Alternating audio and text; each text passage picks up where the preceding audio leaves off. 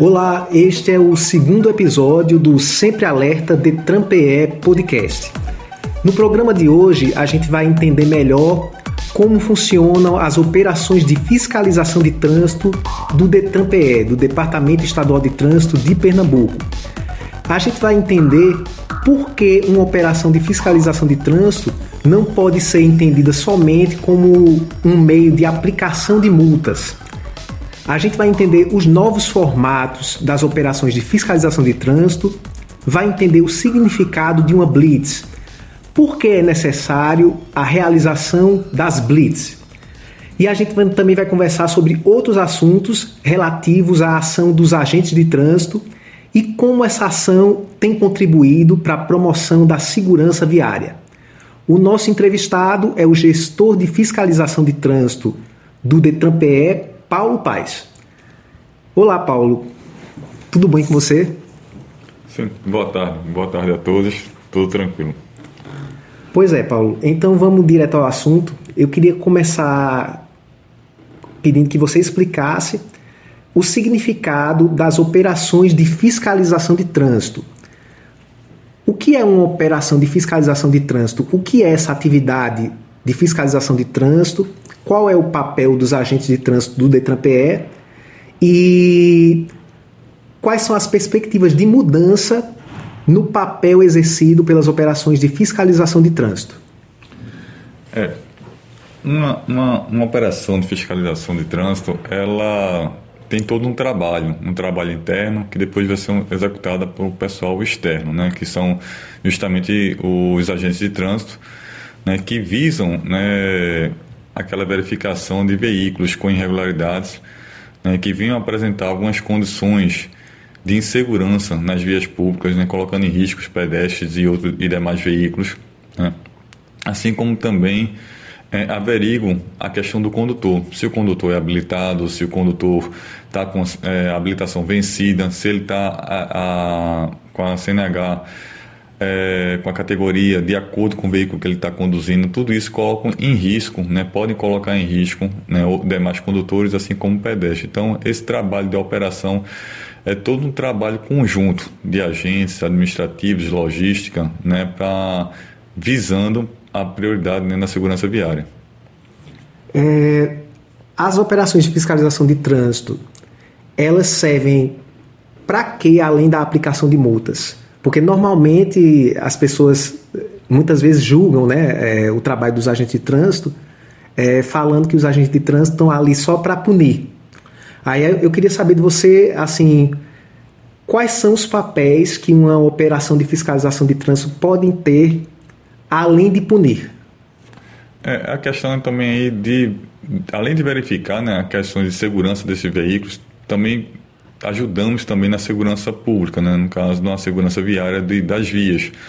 Né? Esse, esse papel que a pessoa, o pessoal pensa que é só impunir, só multar, está é, tá se mudando muito o pensamento hoje do usuário. Hoje deve, temos vários condutores que agradecem né, aquela blitz naquele local por uma questão de segurança, uma questão de tirar né, das vias condutores que estão conduzindo veículos com influência de álcool. Né? Ou seja, a gente tem aquela, aquele trabalho de salvar vidas, que é a, o principal é, prioridade nessas operações, é salvar vidas. Então, quando a gente tira um condutor embriagado de um volante, então a gente com certeza está salvando uma ou diversas vidas onde eles poderiam é, atropelar ou causar um acidente e aí né, chegar a óbito algumas pessoas que não teve nem culpa de nenhum, nenhum ponto. Então a gente vem trabalhando dessa forma. A gente vem inovando com algumas operações, né? mas o foco principal hoje não é a operação, ela não está focada só em multa, mas em si garantir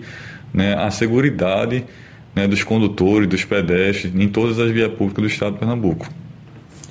É, o Detran-PE ele tem inovado é, no perfil da operação de fiscalização de trânsito.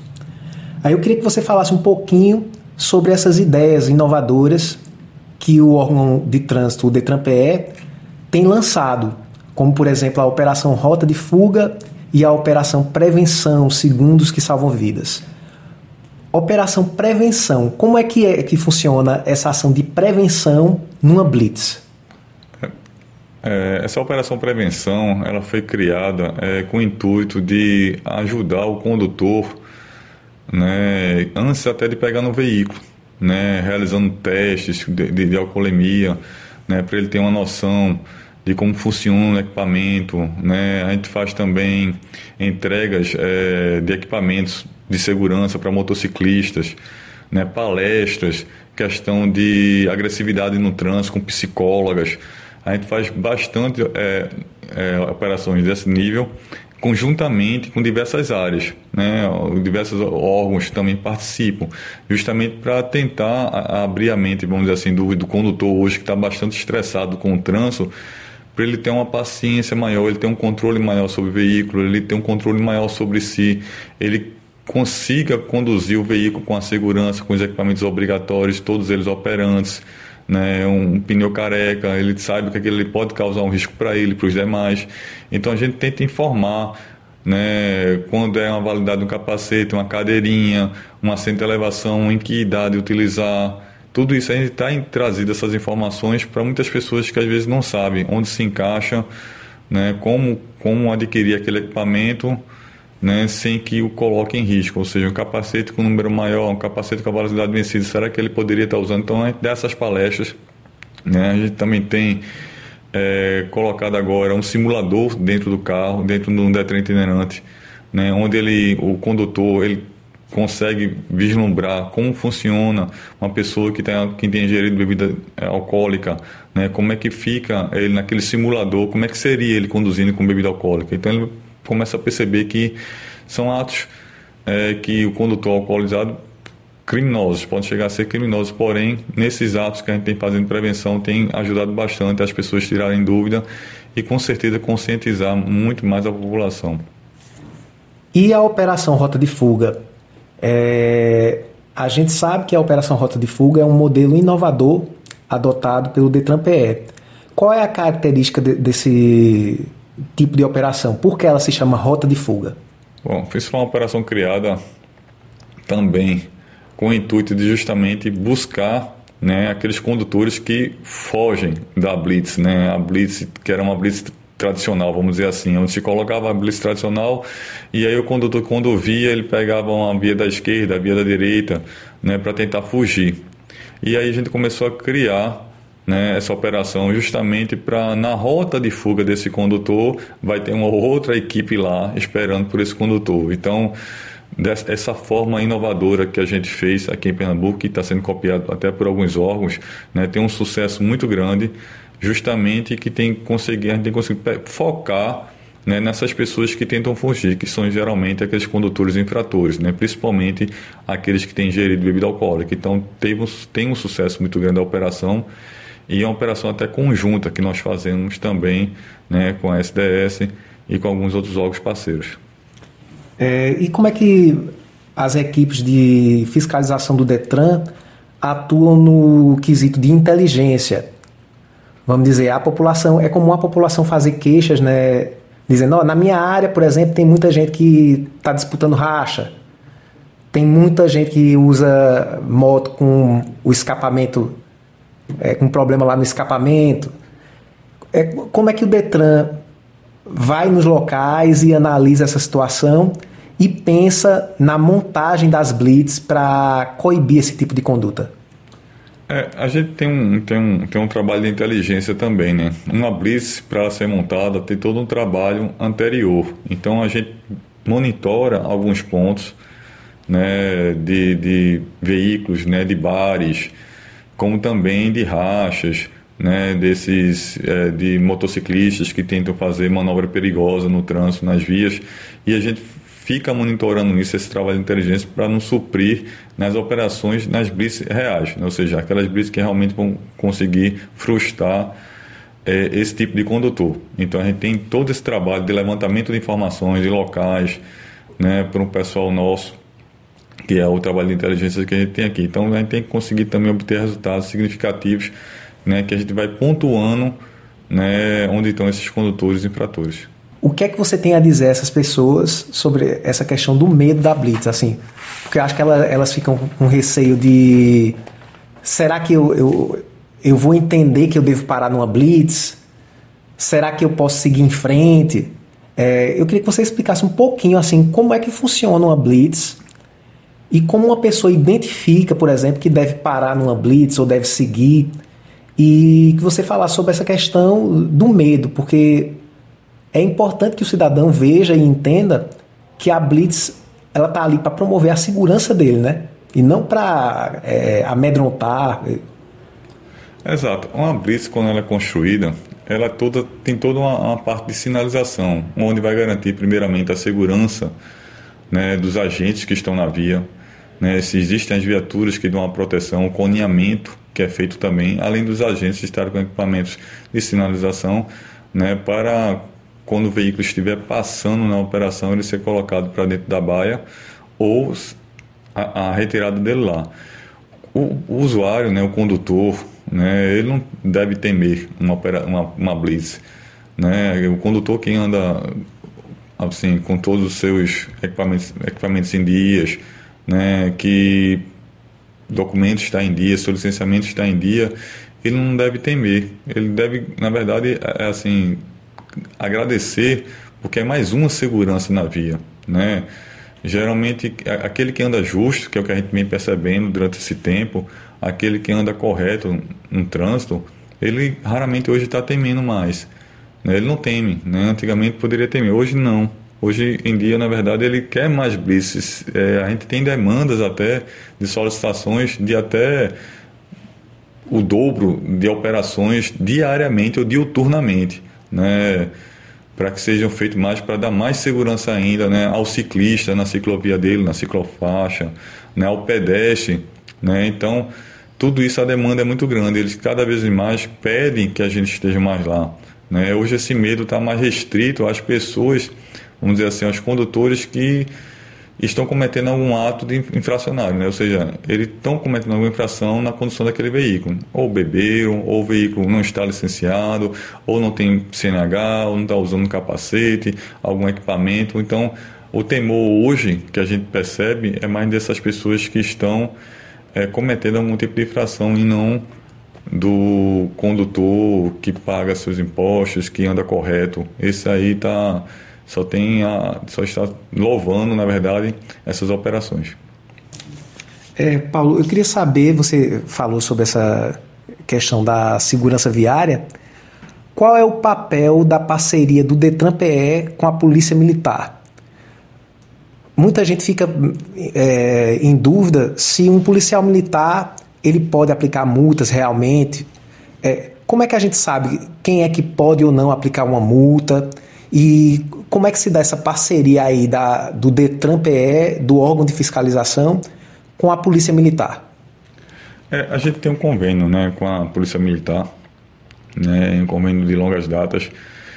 E eles, assim, existe uma parceria, a gente capacita esses policiais militares, os agentes de trânsito, eles também eles são os agentes da autoridade de trânsito. A gente tem esse convênio, eles passam a ser agentes da autoridade de trânsito mediante capacitação, publicação de portaria, onde eles podem atuar no trânsito né, das infrações de competência do Estado.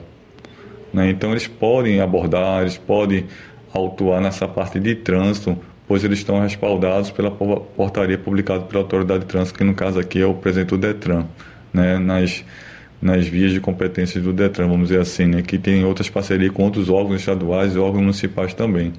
Então, a gente trabalha em cima disso. Eles, além de darem a segurança, mais a segurança a segurança, vamos dizer assim, a segurança policial, a segurança pública ali no caso de talvez parar um veículo que esteja roubado ou não, né, entorpecendo, esse, esse, essa vistoria de veículo também é feita por essa parte policial.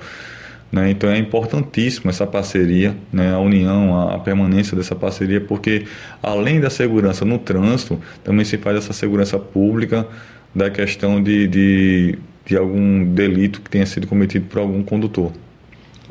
É, quando a gente vê uma operação de fiscalização de trânsito que tem ao mesmo tempo os agentes do Detran e policiais militares, como é que fica o papel de cada um deles nesse contexto? Bom, geralmente quando a gente está trabalhando em conjunto, Existem alguns policiais militares que eles estão ali só para cumprir com a segurança e o papel da segurança pública. Não fazem a abordagem referente a voltada ao trânsito. E aí a gente cuida da parte do trânsito. Geralmente é feito esse tipo de parceria. E já existem outros policiais militares, no caso o batalhão de trânsito, de, da primeiro batalhão de trânsito, né? eles são portariados, tanto faz a segurança pública como também faz às vezes a abordagem.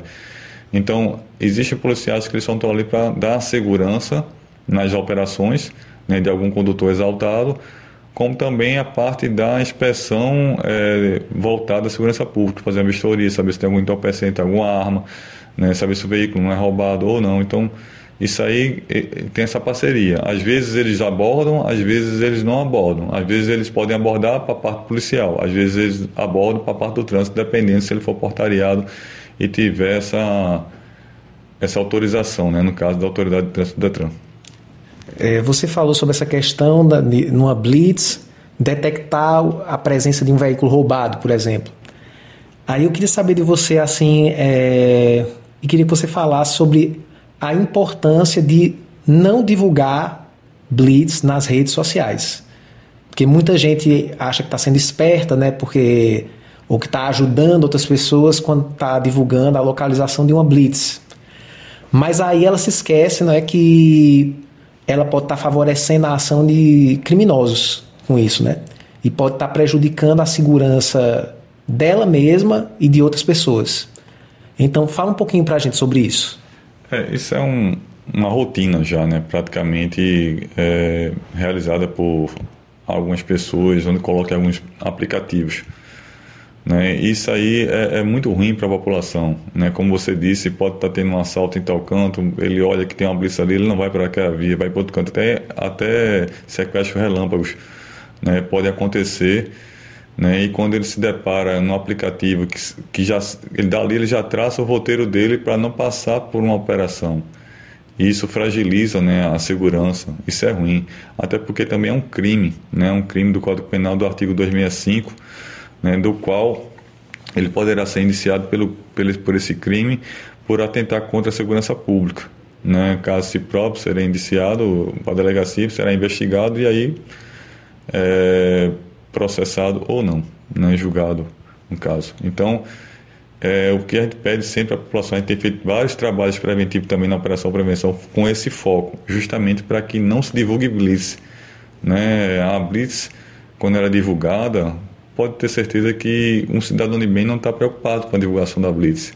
Não, um cidadão de bem, na verdade, ele quer a Blitz. Quem não quer a Blitz, quem não quer passar por uma Blitz, é quem está cometendo algum outro um, ato ilícito, ou seja, ou está com uma infração, ou pode estar tá cometendo algum crime né, contra alguma pessoa, um sequestro, alguma coisa assim. Então, a gente vem trabalhando intensivamente para que não se divulgue né, as operações, porque uma operação dessa pode com certeza ajudar bastante né, num, na recuperação de uma pessoa sequestrada, de um veículo roubado, né, de qualquer denúncia que venha a ser feita. Né, então isso é fundamental, a não divulgação dessas blitz. Né, acaba com todo um planejamento, todo um trabalho né, para aquele condutor que continua fugindo tenha mais uma ferramenta para que ele consiga continuar fugindo, né? Então, o ideal é não divulgar as blitz. É, os agentes de trânsito, eles passam por curso de formação. E com o passar do tempo, existe algum curso de aperfeiçoamento? Como é que se dá essa, essa renovação aí do, dos conhecimentos do agente de trânsito? É, todo agente de trânsito nosso aqui do Detran, a gente tem, sempre tem feito anualmente curso de atualizações. A gente tem curso de capacitação, né, o que é o curso que forma o agente de trânsito, né, que tem uma carga horária bastante expressiva. E após esse curso, né, aí vem as atualizações, né, que são atualizações anuais que a gente vem fazendo com todo o corpo nosso, como também da Polícia Militar. A gente vem é, ministrando essas aulas, né, essas, essas atualizações, porque a legislação constantemente muda. Né? Do dia para o outro já muda uma resolução, já muda uma portaria, já muda a própria lei. Então a gente tem que estar tá atualizado referente a esses pontos. E os agentes do Detran do Detran de Pernambuco, com certeza eles estão sendo frequentemente capacitados referente a isso, né? justamente porque quando abordar um condutor, para que se possa tirar uma dúvida, para que se possa é, ajudar aquele usuário né, sobre algum ponto referente a alguma infração que está sendo cometida ou não. É, Paulo, eu queria saber de você, já que a gente está falando sobre os novos papéis dos agentes de trânsito, como foi a atuação dos agentes do Detran no contexto da pandemia? Aliás, como tem sido, né?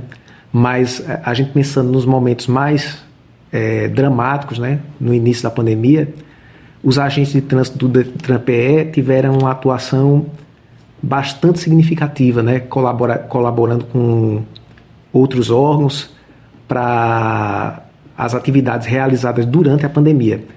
Como foi isso?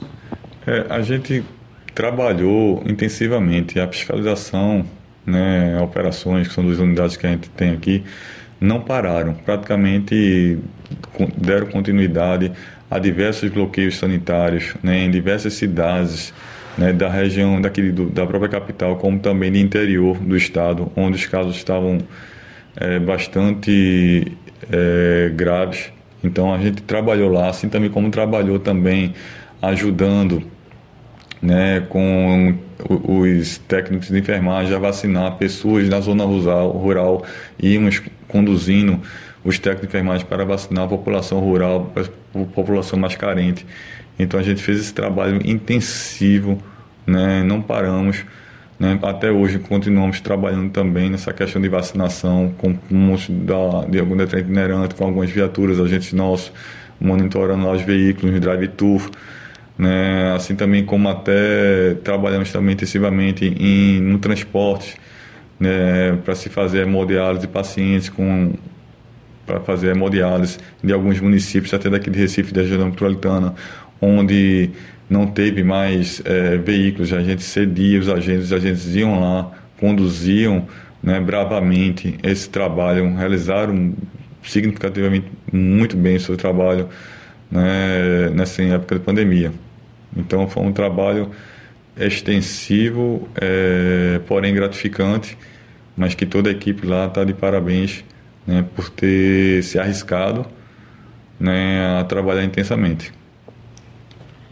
É, eu queria agora que a gente fosse para algumas questões assim mais práticas que são baseadas em dúvidas da população, dúvidas comuns. A gente está aí na época do licenciamento anual do veículo, né? É, esse começo de ano, né, é, é o período em que as pessoas estão aí pagando o licenciamento, o IPVA, e estão também é, emitindo o documento do veículo, o documento do ano de 2022. Aí eu queria saber de você algumas questões relativas à fiscalização nesse contexto do licenciamento. Muita gente já fica com medo, porque começou o calendário do IPVA, aí a pessoa, vamos dizer, atrasou a primeira parcela, aí, aí já disse: Meu Deus do céu, meu carro vai ser removido para o depósito. Aí eu queria saber um pouco de você a, a, sobre essa questão aí, e a gente podia falar, até falar da questão da remoção do veículo. O que é que, que, que causa a remoção do veículo? O simples fato de eu estar devendo uma parcela do IPVA faz com que eu possa ter o meu veículo removido? Bom, isso é um, um ponto bastante é, interessante, né? Essa questão do, do licenciamento anual do IPVA. É, Existem os prazos para cada, se a pessoa vai parcelar o IPVA, né, são divididos lá as três parcelas. Existem esses prazos das parcelas de IPVA. E existe um calendário, né, quando chega lá na residência da, da, do cidadão, do proprietário do veículo, a questão de um calendário. É um calendário onde passará a partir de tal data, dependendo do final da placa do veículo, o novo é, CRLV, ou seja, o documento daquele ano, no caso do 2022. Né? Ou seja, para os final de placa 1 e 2, é, se não me engano, até, o, até agosto. Né? Até o final de agosto, acabou agosto, não pode mais circular os veículos sem um documento 2022 né, não pode mais circular. Eles, caso ele seja abordado, né, a questão da, aí vem a questão da remoção. né, o veículo ele pode ser removido por estar com débitos, não estar licenciado, porque o licenciamento é um conjunto. O licenciamento não é só pagar o, o vamos dizer assim, o, o débito, mas ele pode estar com alguma restrição, alguma outra coisa, e o documento não vai sair. E o documento não saindo, o veículo não está licenciado. Muita gente acha que, ah, paguei aqui, estou licenciado. Não. Pode ter uma multa de outro estado, pode ter alguma restrição no veículo, né, que impeça a, a, emissão do documento, que hoje os documentos são todos digitais. O Detran não emite mais documento. Né? Muita gente pensa que ah, o Detran vai emitir documento. Não, o Detran não emite mais. Todos os documentos agora são eletrônicos. Né? São emitidos eletronicamente pelo Senatran. Então, o veículo, para estar licenciado, ele tem que estar com esse documento eletrônico. Ou a pessoa vai, baixa o, o, o arquivo e imprime na folha de papel A4 e conduz o veículo mas não pode. Ele tem que estar com esse, com esse documento após aquela data do calendário. Ficar é, verificar sempre esse calendário, porque venceu a primeira parcela, venceu a segunda, venceu a terceira, mas ainda está dentro daquele calendário, o veículo pode circular até aquele calendário, né? é um calendário anual que está lá, que inclusive o calendário nosso está igual ao calendário nacional. Né? Então, se ater a, a esse calendário nacional. Passou daquela data, o veículo pode estar propício, caso ele esteja circulando em vias públicas, né, até a remoção do veículo. Como também o veículo também pode ele pode ter pago tudo, mas o veículo também pode ser removido caso ele esteja apresentando perigo, né, perigo a um, a, por exemplo, um carro com pneu careca, veículo sem com para-brisa quebrado, né, veículo sem retrovisor. Então tudo isso pode gerar algum perigo para outros veículos ou perigo para um pedestre, qualquer, até para o próprio condutor, né? Então, são nessas situações que o veículo pode ser removido para o depósito. É, é bom sempre prestar atenção. Para fins de fiscalização, você deve prestar atenção no calendário do prazo de validade do documento. Mas, se você atrasar aí o pagamento das parcelas do IPVA, você vai ser cobrado, vai ser cobrado para você uma multa pela Secretaria de Fazenda de Pernambuco e você também vai pagar juros. Então fique aí atento, sabe? Não vá confundir as coisas. Você pode até, é, enquanto você tiver com um documento do veículo dentro do prazo de validade, o documento do ano passado, você pode continuar circulando com ele normalmente. Agora, se você atrasar o pagamento das parcelas do IPVA, você vai estar pagando juros e multas aí cobradas pela Secretaria Estadual de Fazenda de Pernambuco.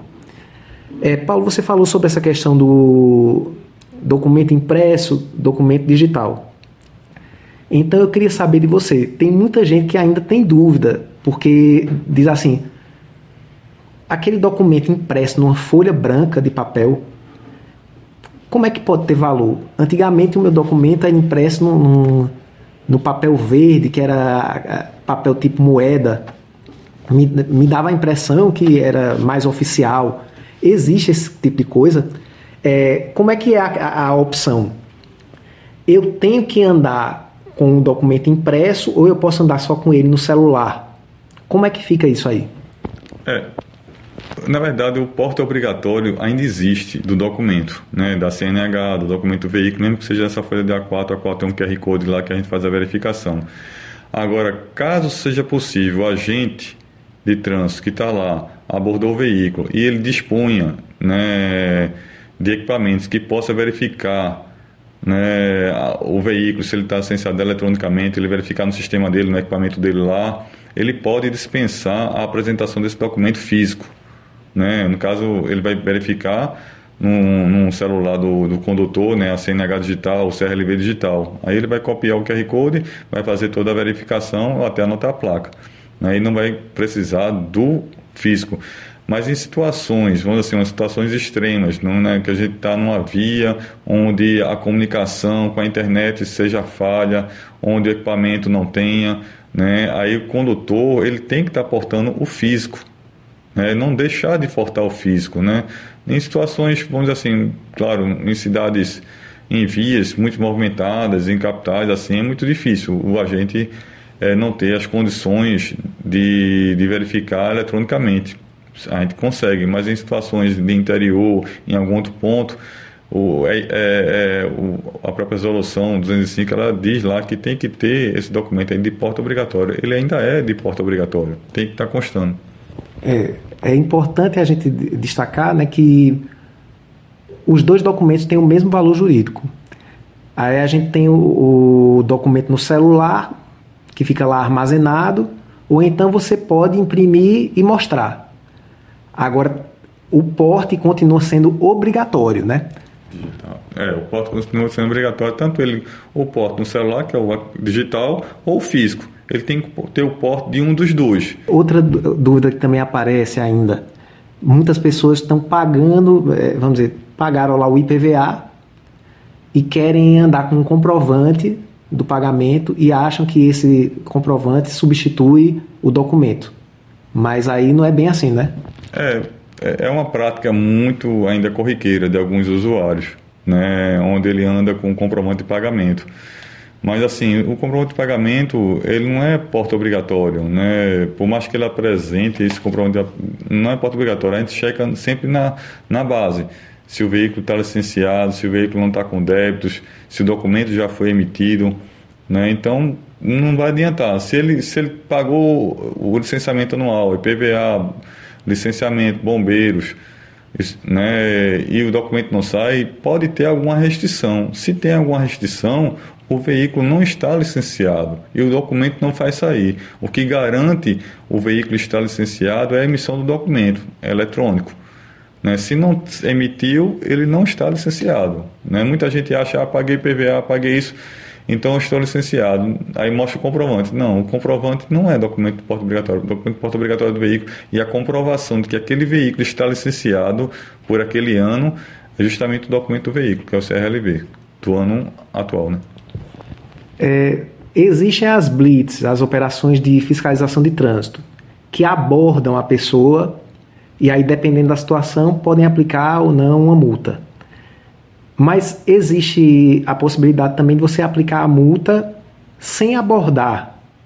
Como é que dá? Como é que é, é, é essa situação aí? Quais são os tipos de abordagem que o agente de trânsito pode utilizar na hora de aplicar uma multa, de, de verificar a ocorrência de uma infração de trânsito? É, esse tipo de, de, de, a gente geralmente o agente tem por obrigação praticamente de abordar o, o veículo, né? Aí existem casos né, que, caso ele não consiga né, abordar o, o, o a, a parar o veículo, abordar o condutor, essas infrações podem ser lavradas em trânsito. Mas são infrações que tem infrações que podem ser lavradas em trânsito, mas tem infrações que não podem ser lavradas em trânsito, como por exemplo, o veículo não está licenciado, o condutor está dirigindo embriagado, no caso da alcoolemia, ele tem que ter abordagem. Jamais um agente vai poder autuar um condutor por alcoolemia sem tê-lo abordado. Não tem como. Né? E já o caso de não ter abordado é um cinto de segurança. O condutor passou sem usar o cinto de segurança e o agente não conseguiu abordá-lo naquele momento. Então ele pode lavrar esse auto. É, um, um, celular. Um celular também, que, é uma, que é uma, infelizmente é uma prática constante de diversos condutores que coloca muito em risco né, os demais veículos e os pedestres. Né, também pode ser é, é, autuado, em, tem uma autuação em trânsito, ou seja, não precisar da abordagem, e algumas outras, não são muitas, mas as principais geralmente são mais essas, cinto de segurança, né, um capacete, que a pessoa passou sem um capacete também, né, entre outros. É, é, é comum também uma pessoa que não é o proprietário do veículo dirigir com esse com um veículo de outra pessoa e cometer alguma infração de trânsito. Aí, nesse caso, como é que funciona? É, é, a multa vai para o proprietário do veículo? É, em que casos quem é multado é o próprio condutor ou a multa vai para o proprietário do veículo? E vamos dizer que a multa vai para o proprietário do veículo e ele quer se defender, ele quer dizer, não, não fui eu que cometi essa multa, era outra pessoa que estava dirigindo. Como é que ele faz para resolver essa questão? Bom, é, Existem infrações, né, infrações assim, de responsabilidade de do condutor e infrações de, de responsabilidade do proprietário do veículo. As multas de responsabilidade do proprietário do veículo jamais a pontuação vai entrar no condutor, mesmo que ele não seja o proprietário do veículo, ele esteja conduzindo, ele não é o proprietário, mas existem infrações, como por exemplo, uma infração referente ao veículo, o pneu está careca, vai ter uma infração. É... Por exemplo, o veículo não está licenciado, é uma infração de competência do proprietário, assim, é de responsabilidade do proprietário. Então, não vai ter, não vai ter a pontuação para o condutor. Agora, infrações que são de competência, de competência, de responsabilidade do proprietário, um cinto de segurança. Vamos dizer que ele passou com o carro, o agente flagrou. De responsabilidade do condutor, de, nesse caso, né? É, essa é responsabilidade do condutor. E flagrou, mas ele não conseguiu abordar vai chegar a infração na propriedade do veículo, no proprietário do veículo. Quando chegar lá, o proprietário do veículo tem um prazo para identificar esse condutor e fazer o recurso.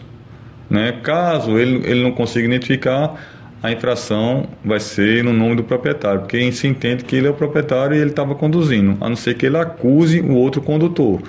Né? Quando tem uma abordagem de uma alcoolemia, por exemplo, ah, levei uma abordagem de uma alcoolemia, o carro não é meu, mas eu estava conduzindo o veículo. Toda a parte é, é, referente à pontuação vai ficar com o condutor, porque essa é uma multa de responsabilidade do condutor. Porém, a pecúnia ela fica, que é o valor, a multa em si, que é uma outra penalidade, a suspensão condutor, a pontuação condutor que estava conduzindo o veículo, independente se é proprietário ou não. Mas a pecúnia, né, a multa, que é a outra penalidade, ela fica atrelada ao veículo e não ao condutor. Fica sempre atrelado ao veículo. Aí nesse caso, a pessoa, o proprietário do veículo vai ter um prazo lá para identificar o, o condutor ou, ou, ele é que vai ter que pagar? Como é que faz isso? Sim, ele, ele pode pagar, mas ele, ele tem um prazo, tanto pra, é o mesmo prazo, tanto para identificar como para entrar com recurso. O condutor que foi identificado, ele já pode entrar com recurso. Né? São três instâncias, a defesa prévia, a JARE, né, que é Juntas Administrativas de Recursos e Infrações, e o CETRAN, que é a última instância. Então ele pode entrar nessas três instâncias aí né, para fazer a, a, defesa dele. Né? A defesa prévia, a defesa JARE e a defesa CETRAN. Né? Caso seja deferido obter sucesso, a multa será cancelada. Caso não, o processo segue. É, Paulo, é, a gente está encerrando aqui nossa entrevista, que o tempo voa, né? Mas a gente tem ainda vários outros temas e que eu espero que a gente tenha outras oportunidades de fazer outras entrevistas para abordar questões como, por exemplo, a alcoolemia, abordar de maneira específica, né? Que são outras questões é, que também geram bastantes dúvidas na população. Mas eu queria que você desse um recado aí para a população é, e falasse aí sobre como você se sente desempenhando o papel de agente da autoridade de trânsito. É, é um papel com bastante responsabilidade, né? Já a gente tem um dever a cumprir junto à população, que é justamente garantir a segurança viária no estado de Pernambuco.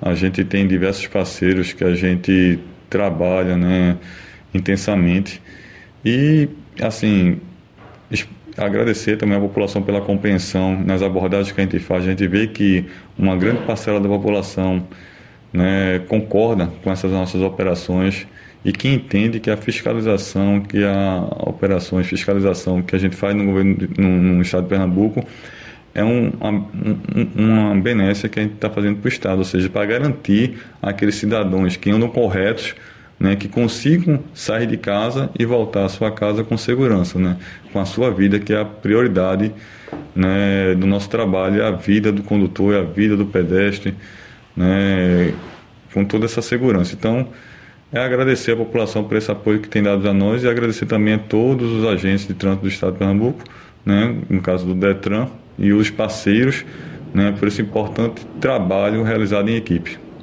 É, o cidadão é verdade que o cidadão tem o direito de solicitar a presença dos agentes de trânsito em uma determinada localidade. Se a pessoa quiser, como é que ela faz isso? Assim, ela pode entrar em contato com a ouvidoria do Detran? Como seria isso? Pode sim, ela pode entrar em contato né, com a ouvidoria do Detran, né, formalizar isso. A gente vai fazer aquele trabalho de inteligência, vai fazer um levantamento de área, né, porque pode ser um trote, pode não ser. A gente faz todo esse trabalho né, esse levantamento antes E se for constatado, com certeza a gente vai estar lá para ajudar a população, né, numa maneira mais segura, garantindo aí a, a vida né, do condutor. Pois é, esse foi o segundo episódio do Sempre Alerta de Trampe Podcast. A gente teve a presença de Paulo Paz, que é gestor de fiscalização de trânsito do DETRAN-PE, do Departamento Estadual de Trânsito de Pernambuco. Muito obrigado pela sua presença, Paulo Paz. DETRAN-PE e você, juntos na construção de uma nova via.